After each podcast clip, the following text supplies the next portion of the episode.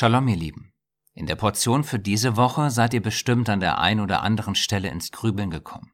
Aber macht euch keine Sorgen, vielen Erwachsenen geht es da nicht anders. Denn auch bei uns machen Aussatz, Schwellungen, Blutungen, Flecken, Schuppen, hier und da Fragezeichen im Kopf. Ihr steht damit also nicht alleine da. Am Ende ist das aber alles halb so wild und gar nicht so kompliziert, wie man es vielleicht meint. Ihr werdet es gleich sehen. Denn die Portion heute ähnelt im Grunde stark der Portion von letzter Woche. Auch dieses Mal geht es wieder um Reinheit und Unreinheit und wie wir uns heiligen, weil unser Gott heilig ist. Die Lesung heute macht also eigentlich an der Stelle weiter, wo die letzte aufgehört hat, und zeigt uns weiter auf, was noch alles heilig und unheilig, rein und unrein ist. Wichtig bei all dem ist, dass wir verstehen, dass alle diese Kapitel, die wir bisher im dritten Buch Mose gelesen haben, immer noch im direkten Zusammenhang mit dem Zelt stehen. Wir möchten das wiederholen, weil es wichtig ist. Es ist kein Zufall, dass das dritte Buch Mose mit den verschiedenen Opfern anfängt, die wir im Zelt auf dem Opferaltar bringen können. Auch ist es kein Zufall, dass wir danach von der Einweihung der Priester lesen, die im Zelt dienen. Und es ist auch kein Zufall, dass wir letzte Woche und diese Woche von reinen und unreinen Dingen lesen. Denn die Reinen haben Zutritt zum Zelt. Sowohl die reinen Tiere als auch die Menschen, die in einem reinen Zustand sind. Wohingegen unreine Tiere oder Menschen, die in einem unreinen Zustand sind, keinen Zutritt zum Zelt haben. Wir haben letzte Woche also nicht irgendwelche Speisegebote gelernt, die uns zum Beispiel sagen, ob wir diese oder jene Frucht essen dürfen oder nicht. Nein, wir haben ganz speziell gelernt, was in der Tierwelt rein und unrein ist. Warum? Weil das wichtig für das Zelt ist, weil nur reine Tiere geopfert werden dürfen. Dass wir diese dann auch essen dürfen, ist selbstverständlich, oder anders ausgedrückt, alles, was wir essen dürfen, das dürfen wir auch beim Zelt opfern. Wir haben das alles letzte Woche also nicht zufällig genau an dieser Stelle im dritten Buch Mose lernen dürfen, denn wie gesagt, der Zusammenhang ist immer noch das Zelt und dass dort ein heiliger Gott mit uns zusammenkommen will. Da können wir nicht einfach mit unreinen Tieren aufkreuzen, diese opfern und dann vor ihm essen. Genauso wenig können wir im unreinen Zustand, also zum Beispiel mit Aussatz, blutend oder dergleichen zu ihm kommen. In kurz, wir können nicht einfach unsere eigenen Wege gehen und uns ihm so nahen, sondern wir müssen seinen Weg gehen und seinen Geboten folgen. Tun wir das nicht, können wir uns ihm nicht nahen. Wir hoffen, dass ihr diesen Zusammenhang verstanden habt, denn oft ist es so, dass selbst Erwachsene die Bibel nicht in ihrem Zusammenhang lesen. Kommt zum Beispiel ein neues Kapitel, neigen wir dazu in unserem Kopf das alte Kapitel auszublenden. Was meint ihr, wie viel stärker dieser schlechte Effekt bei einem neuen Buch Mose ist. Daher lernt direkt von Anfang an, das nicht so zu machen. Macht es quasi euren Eltern vor, wie es richtig geht. Denn wenn ihr die Bibel als ein ständig sich aufeinander aufbauendes Buch lest, dann werdet ihr es auch viel besser verstehen. Ihr wisst ja, was auf eurer Schlüsselkarte dazu steht, die Bibel im Gesamtzusammenhang verstehen. So, jetzt schauen wir uns im ersten Lehrblock mal das erste und das letzte Kapitel der heutigen Portion an. Dann werdet ihr die Zusammenhänge noch viel besser verstehen. 3. Mose 12 und 15 In diesen beiden Kapiteln geht es unter anderem um die Reinheit und Unreinheit von Männern und Frauen. Auch geht es um die Zeit nach der Geburt eines Babys und wie eine Frau sich in dieser Zeit verhalten soll. Denn nach der Geburt verliert die Frau viel Blut. Keine Angst, das muss so sein, und das ist sogar gut so, denn in dieser Zeit erholt sich ihr Körper von der Mühe der Schwangerschaft. In diesem Zustand, kurz nach der Schwangerschaft, ist die Mama dann für eine bestimmte Zeit unrein, so wie wenn sie ihre Periode hat. Was die Periode ist, können dir eben schnell deine Eltern erklären, falls du das noch nicht weißt. Wichtig ist, dass ihr versteht, dass unsere Schwestern in dieser Zeit nicht irgendwie dreckig oder so sind. Das unrein bezieht sich nicht auf Sauberkeit oder so, sondern auf einen von Gott bestimmten Zustand. Dieser Zustand ist in allererster Linie für das Heiligtum wichtig. Wir hatten dies ja in der Einleitung erwähnt. Hier lesen wir zum Beispiel einen Beweis dafür. 3. Mose 12, Vers 4. Die Mutter muss wegen ihrer Blutung noch weitere 33 Tage zu Hause bleiben, bis sie wieder rein ist. Sie soll nichts Heiliges anrühren und nicht zum Heiligtum kommen. Weiter ist es wichtig, dass ihr versteht, dass Unreinsein nicht bedeutet, dass man sündig ist oder eine Sünde getan hat. Das beste und einleuchtendste Beispiel hierzu ist die Periode der Frau. Sie kann nichts für ihre Blutung während dieser Zeit.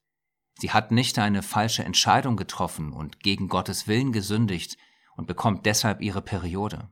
Nein, sie bekommt sie, weil es ein ganz natürlicher und gesunder körperlicher Vorgang ist.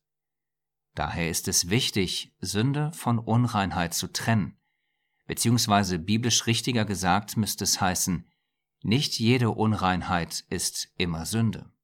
Es kann aber hier und da mit Sünde zu tun haben. Das erkennt man in den heutigen Kapiteln ganz leicht daran, wenn man im Zusammenhang mit der Unreinheit von einem Sündopfer liest. So ist es zum Beispiel im 15. Kapitel, wenn die Blutung der Frau über die natürliche Dauer hinausgeht. Dann scheint etwas nicht zu stimmen, denn dann lesen wir hiervon. 3. Mose 15, Verse 28 bis 30. Wenn die außergewöhnlichen Blutungen aufgehört haben, soll die Frau sieben Tage warten. Danach ist sie wieder rein. Am achten Tag soll sie zwei Turteltauben oder zwei junge Tauben zum Priester am Eingang des Zeltes Gottes bringen. Der Priester soll die eine als Sündopfer und die andere als Brandopfer darbringen und auf diese Weise für die Frau Sühnung tun. Hier kann man klar erkennen, dass Sühnung, also das Zudecken der Sünde, nötig ist. Aber wie genau Unreinheit und Sünde zusammenhängen, werden wir gleich im nächsten Lehrblock zum Aussatz noch besser verstehen. So, das war's auch schon für diese beiden Kapitel, Solltet ihr noch Fragen haben, dann redet mit euren Eltern darüber und macht dann weiter. 3. Mose 13 und 14 In diesen Kapiteln wird ganz genau der Umgang mit dem sogenannten Aussatz erklärt. Aussatz ist so etwas wie eine Hautkrankheit, die es heute in der Form, wie es hier geschrieben steht, nicht mehr gibt. Es gibt einige Krankheiten, die ihr ähneln, aber keine erfüllt alle Punkte, die hier genannt werden. Als Sinnbild gesehen könnt ihr den Aussatz auch als etwas Schlechtes verstehen, was der Mensch an sich hat, wie zum Beispiel schlechte Angewohnheiten. Diese schlechten Angewohnheiten können andere Menschen anstecken, vor allem wenn sie zu nah beieinander sind oder viel Zeit miteinander verbringen. Deshalb wird der Aussätzige abgekapselt. Er oder sie darf dann für eine gewisse Zeit nicht mehr in der Gemeinschaft sein.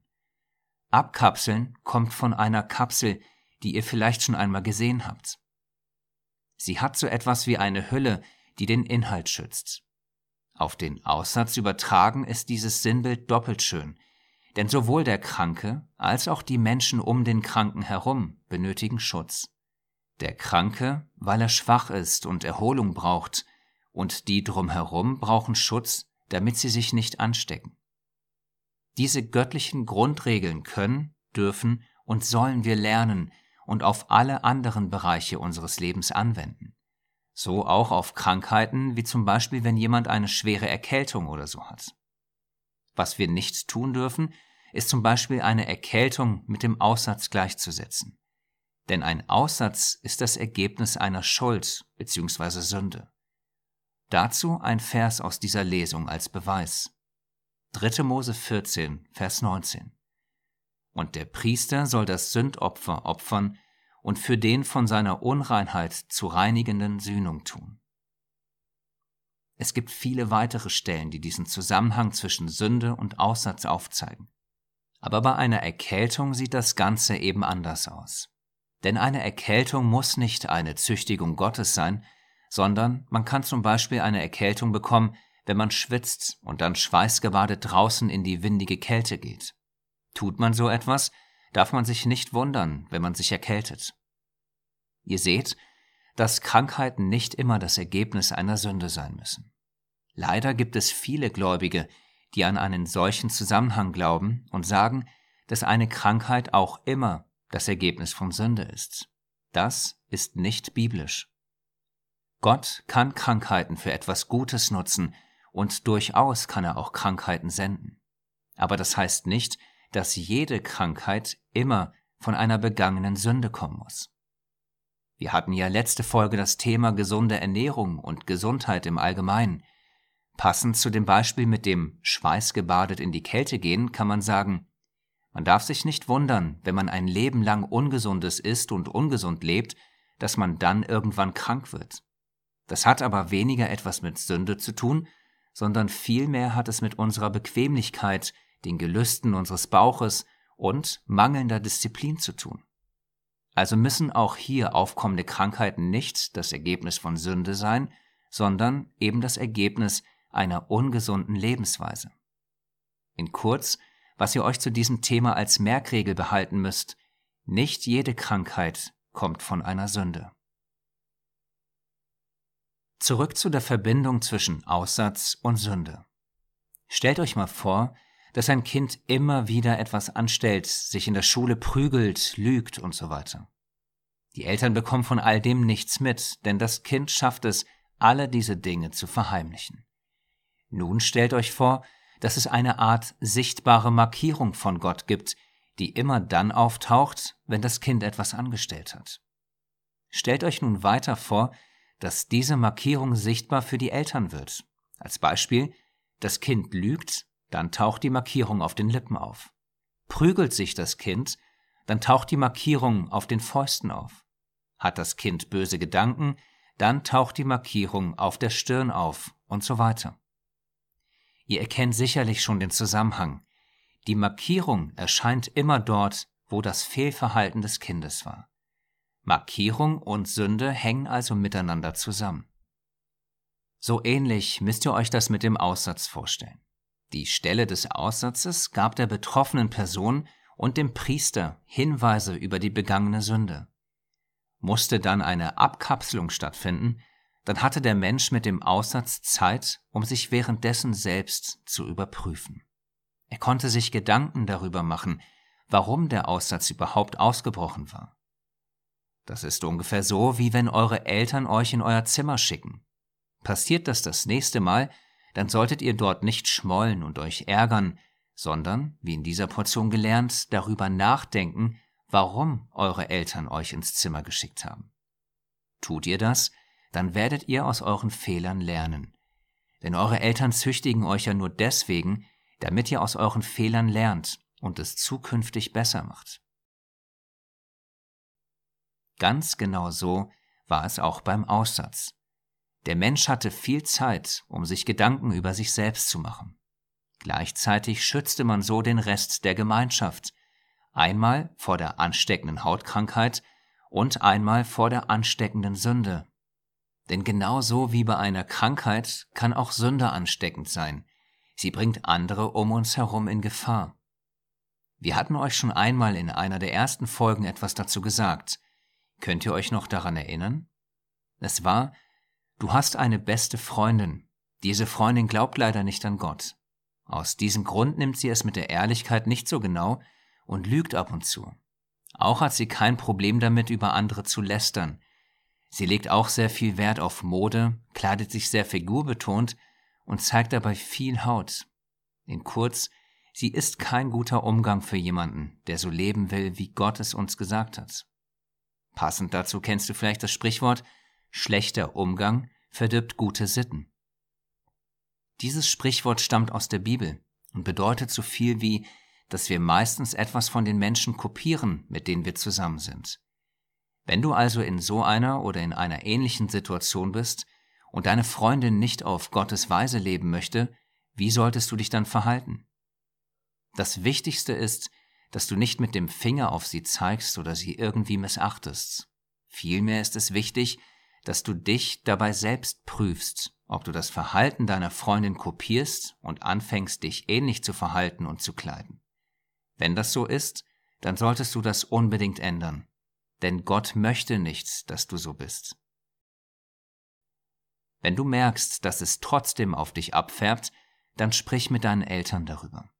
Vielleicht kommt ihr gemeinsam sogar zu dem Ergebnis, dass es besser wäre, auf Abstand zu gehen. Nicht, weil du irgendwie besser bist als deine Freundin, sondern weil es wichtiger ist, dass wir auf Gott hören und nicht auf Menschen. Wir sollen so leben, wie Gott es von uns möchte und nicht, wie die Welt es uns vormacht. Das gilt für dich, für mich, für deine Eltern, einfach für jeden echten Gläubigen. Später im vierten Buch Mose werden wir dann ganz praktisch sehen, wie dieser schlechte Umgang auf andere abfärben und sie anstecken kann. Außerdem werden wir dann auch sehen, wie bei einer Sünde ein Mensch total plötzlich aussätzig wird. Durch diese Ereignisse werdet ihr dann das Thema noch einmal aufgefrischt besser verstehen. Hier zum Abschluss dieses Lehrblocks möchten wir für euch noch einmal das Wichtigste zusammenfassen und euch ein paar weitere Dinge zum Aussatz erklären. So werdet ihr durch die gleich folgenden sieben Punkte besser begreifen können, warum unser himmlischer Vater so viel darüber zu sagen hat. Dann, wenn ihr die Tora immer und immer wieder lest, werdet ihr das alles auch immer besser verstehen und immer besser auf euer Leben anwenden können. So, nun zum ersten Punkt. Die Erklärungen und Gebote der heutigen Portion haben als Fokus das Leben in der Gemeinschaft. Einmal in der Gemeinschaft mit anderen Menschen und einmal in der Gemeinschaft mit Gott. Denn Gott ist heilig und wir als sein Volk sollen ebenfalls heilig sein. Der zweite Punkt ist, die Gebote lehren uns, was uns unrein macht. Mit Unreinheit ist nicht dreckig sein oder so gemeint, sondern ein von Gott definierter Zustand. In diesem Zustand ist es nicht erlaubt, zum Heiligtum zu gehen. Wir werden im gleich folgenden letzten Lehrblock der heutigen Folge noch näher darauf eingehen. Drittens. Es gibt Formen der Unreinheit, die mit Sünde zu tun haben. Aber nicht jede Unreinheit bedeutet immer gleich Sünde. Es wird aber immer zur Sünde, wenn man in diesem Zustand zum Zelt Gottes geht.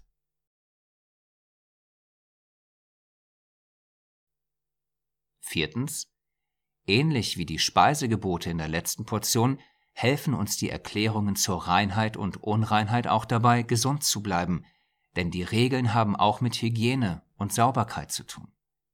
Ihr müsst wissen, dass einer der Hauptgründe für die Übertragung von Krankheiten eine unhygienische Lebensweise ist. Der fünfte Punkt. So wie alle Gebote Gottes dienen auch die Gebote in der heutigen Portion dem Wohl der Gemeinschaft und des Einzelnen.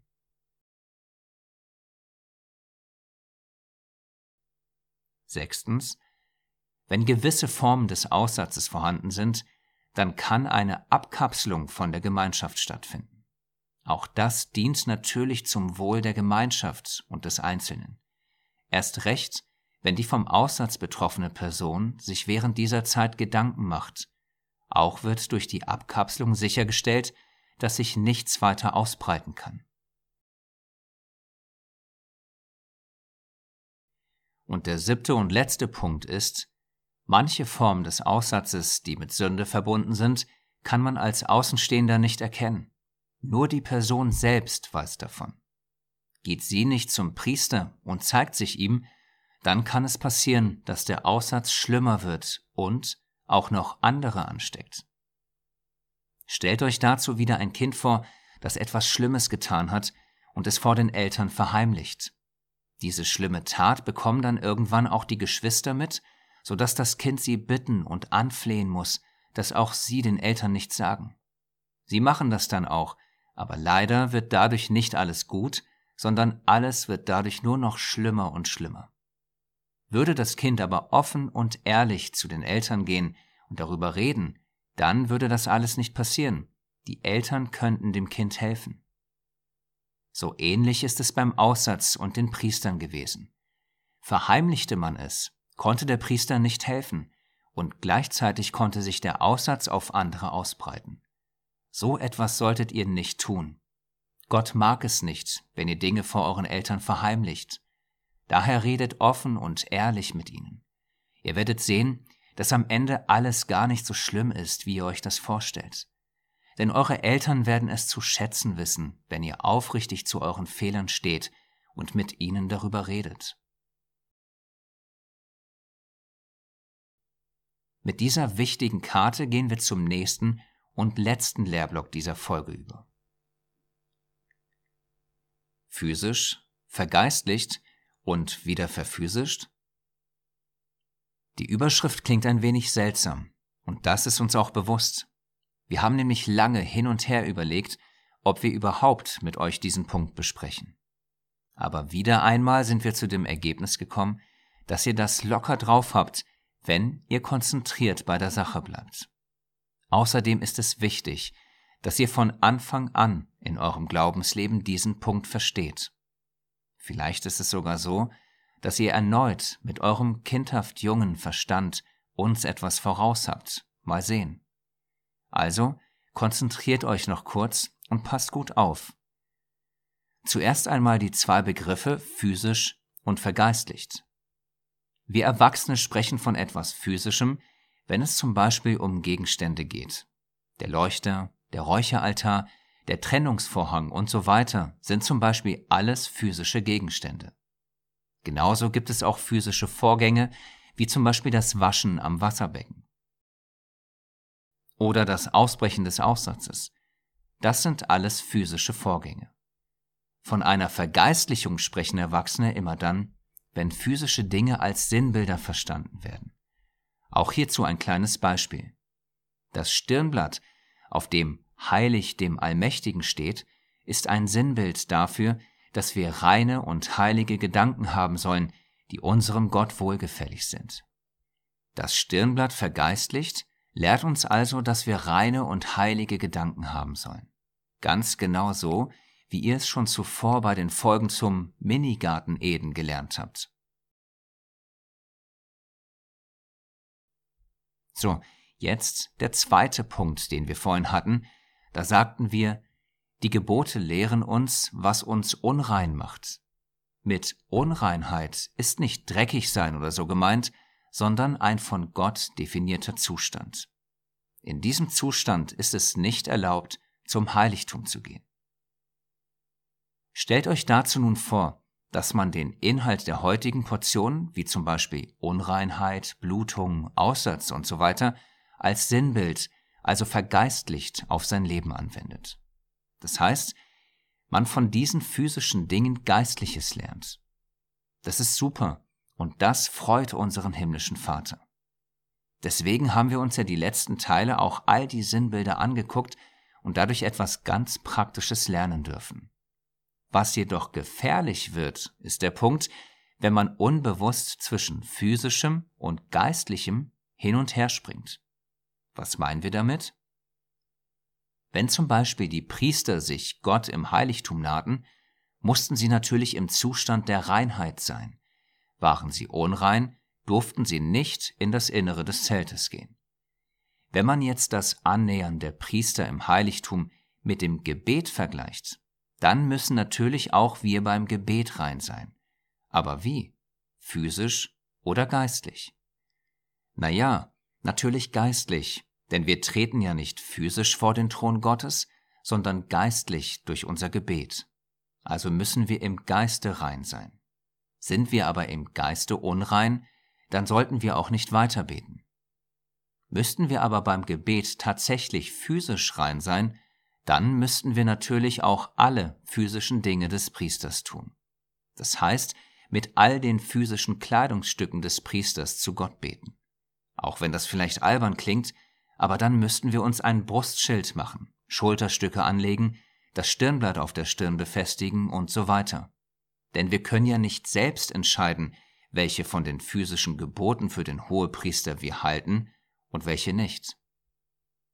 Wenn wir das geistliche Gebet also wieder zurück ins Physische bringen, sprich wir es wieder verphysischen, dann müssen wir aber auch alles verphysischen.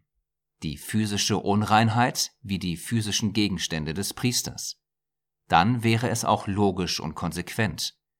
Macht man das aber nicht konsequent mit allen physischen Dingen, dann sprechen Erwachsene vom Rosinenpicken.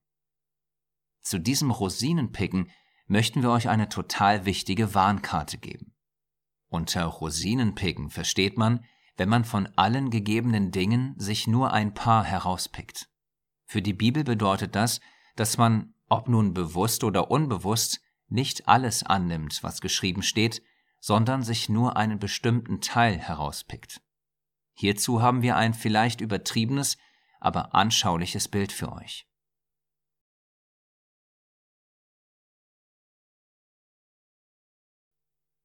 Wir erkennen also in all dem, obwohl wir aus diesen physischen Dingen viel Geistliches lernen dürfen und auch sollen, waren das alles dennoch physische Unreinheiten. Der Aussatz war physisch, die Blutungen waren physisch, alles war physisch. So natürlich auch das Zelt. Selbst Gottes Herrlichkeit war physisch sichtbar.